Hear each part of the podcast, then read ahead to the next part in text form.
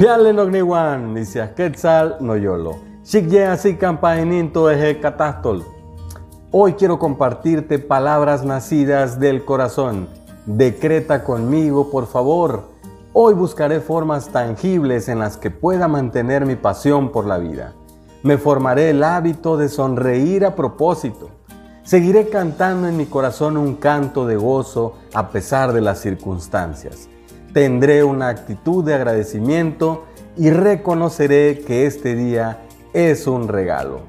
Esta es mi declaración. Quiero lo mejor para ti. Tazosca matimia no chipa y pan no yolchi. Nos vemos, nos escuchamos en el siguiente episodio.